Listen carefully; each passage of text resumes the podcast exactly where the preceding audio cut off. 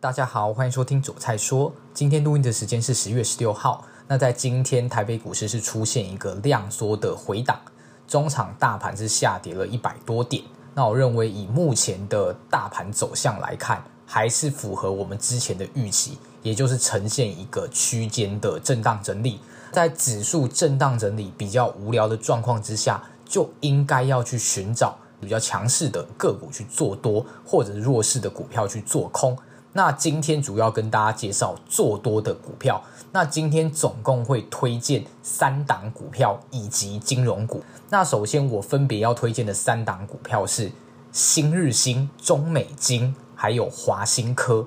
以上三档股票呢，一档一档来说。首先新日兴是说轴承，也算是跟呃折叠式手机有沾上边的概念股。那它的兄弟也就是。折叠式手机的概念股就是兆利三五四八，已经喷到外太空了。新日新目前在技术面上开始出现一根突破平台的长红棒，在今天比较弱势的盘里是出量上涨。我认为这一档的后市是相当可惜，可以去做一个短线上面的操作。那另外在五四八三的中美金，我相信不用我说，它就是上柜指数的权值股。那中美金目前在技术面来说非常非常的漂亮。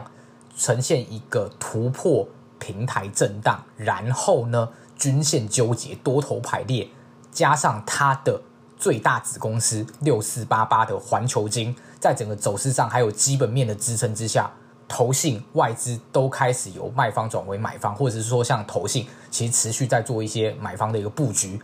那我认为这一档股票是非常有机会被一些 ETF 选入，或者是主动型的基金去做一个选入的一个操作。所以现在上车还有很多后面的一个空间是可以期待。那它就是底有手，那上面空间虽然没有到非常的高，但是我认为它在目前的大盘走势上面是非常具有吸引力的一档股票。那最后一档是华新科，也就是被动元件的二哥。最近呢，被动元件大家可以观察到最强的绝对就是大哥国巨。那目前的华新科在前一波攻上百之后，持续回档做整理。那其实你可以看到，它在一百已经出现一个底部确认不破，而且在这几天的技术面相对于大盘来说都是相对强势。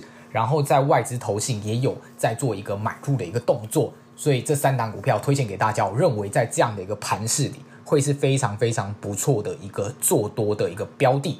那另外要推荐的就是金融股。那金融股呢，在过去一段时间之内，包含从去年二零二二年的三月升息以来，到现在二零二三年的十月，其实已经走了超过一年半的时间。那因为持续的升息，造成了债券殖利率的飙升以及价格的下跌，包含了长债以及短债。那对于一些寿险或者是银行来说，其实都是一个利空，所以在过去金融股曾经出现了一大段的一个拉回的修正。那目前就我个人的观点来说，我会认为升息循环接近尾声，但并不表示它要降息。那这个时候，其实，在美债的 ETF 或是美国公债本身还是相当的弱势。那在这样的状况之下，我认为金融股可能会是比这些债券更稳健。然后更有机会表现的一个标的，那我认为在过去升息的循环里面，受影响最大的金融股可能会是未来最有空间的金融股，所以我个人比较倾向二八八三的开发金。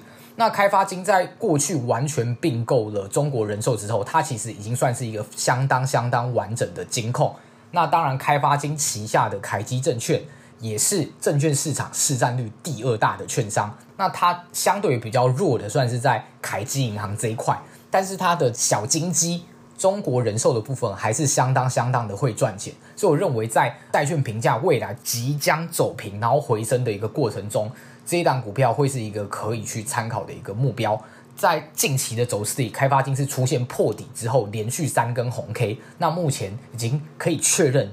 大致上的底部位置大概落在十二块左右，所以我认为现在进去布局还算是相当相当低基期的位置，而且它其实每一年的这个股东会纪念品还不错啦，像有一年好像是去年还前年，故宫的什么盘子吗？那 那一年就是非常非常多的人买入开发金当股东，想要领纪念品。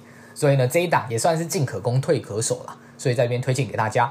那以上就是今天节目内容。如果喜欢我频道的话，可以继续追踪我后续的节目哦。